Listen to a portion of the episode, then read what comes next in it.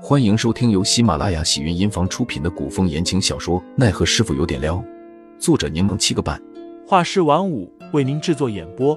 一场古言爱情、官场恩怨的大戏即将上演，欢迎订阅收听。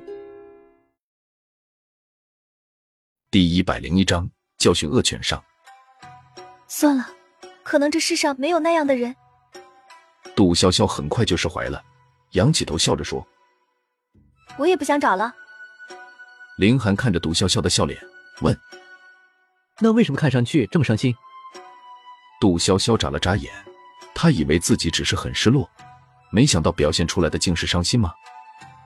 富儿他又咧开嘴，恶作剧似的扯林寒的衣摆：“我脚麻了，快拉我起来。”林寒皱眉拽回自己的衣服，朝着杜潇潇伸出了手。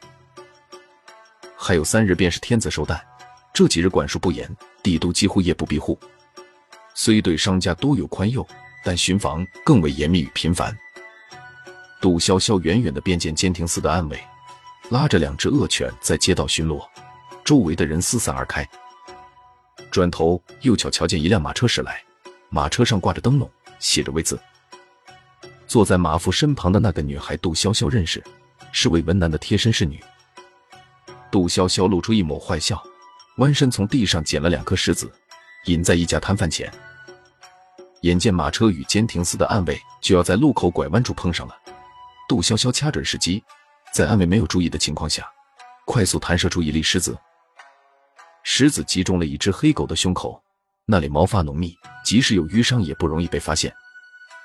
狗子哀嚎一声，接着就暴躁的狂吠起来，正巧惊了马。马儿嘶鸣。狗子的怒气立马转移到吵闹的活物身上。事情发生在一瞬间，车夫赶紧拉住马儿，然而那只黑狗已经不受控制，直接扑了过来。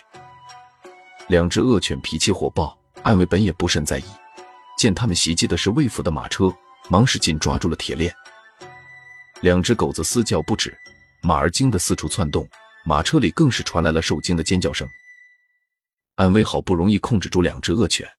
马夫也拉住了马儿，马车上的侍女忙打开车门往里查看主子的情况，之后怒气冲冲的朝监亭司的人说道：“你们知不知道里面坐着我家小姐？要是这两只畜生冲撞了我家小姐，你们可赔不起。”暗卫们忙抱拳颔首道歉。今日带队的是陈都头吧？马车里传出魏文南的声音，听起来显然很不愉快。我一直听闻监亭司行事专制狠辣。今日见畜生都这般做派，可见传言不假。那位陈都头忙说道：“小姐莫怪，许是马车赶得急，所以两只狗儿被惊到了，才会如此吠叫，这才冒犯了小姐。属下此次回去，一定对凶神恶煞严加管教。”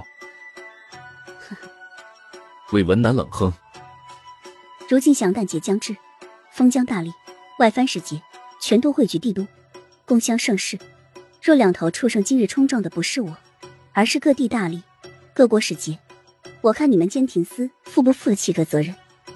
是属下失职，请魏小姐降罪。偏那两只狗平日里除了张启忠，无人镇得住，此刻吠叫的更凶了。杜潇潇却听得不远处有马蹄声传来，他谨慎的躲在看热闹的众人身后，果不其然，张启忠赶来了。杜潇潇唇边挂着一抹计谋得逞的笑容。张启忠自然是接到消息才赶过来的，便也知晓发生了什么情况。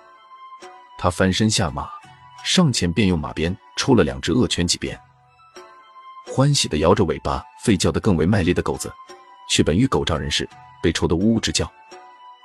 可张启忠连看都没看狗子一眼，之后不顾丫鬟的阻拦，直接上马车查看魏文南情况。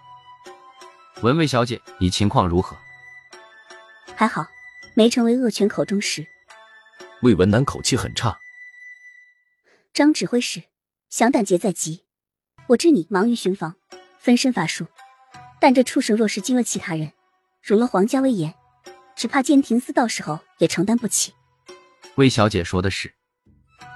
张启忠声音平淡，走到两只狗子身边，吩咐道。将这两只畜生关起来，三天不许喂食。是。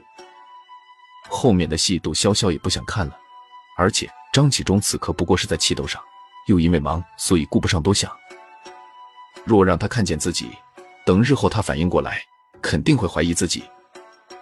凌寒发现杜潇潇出去一趟心情很好，回来的时候给大家都带了小吃。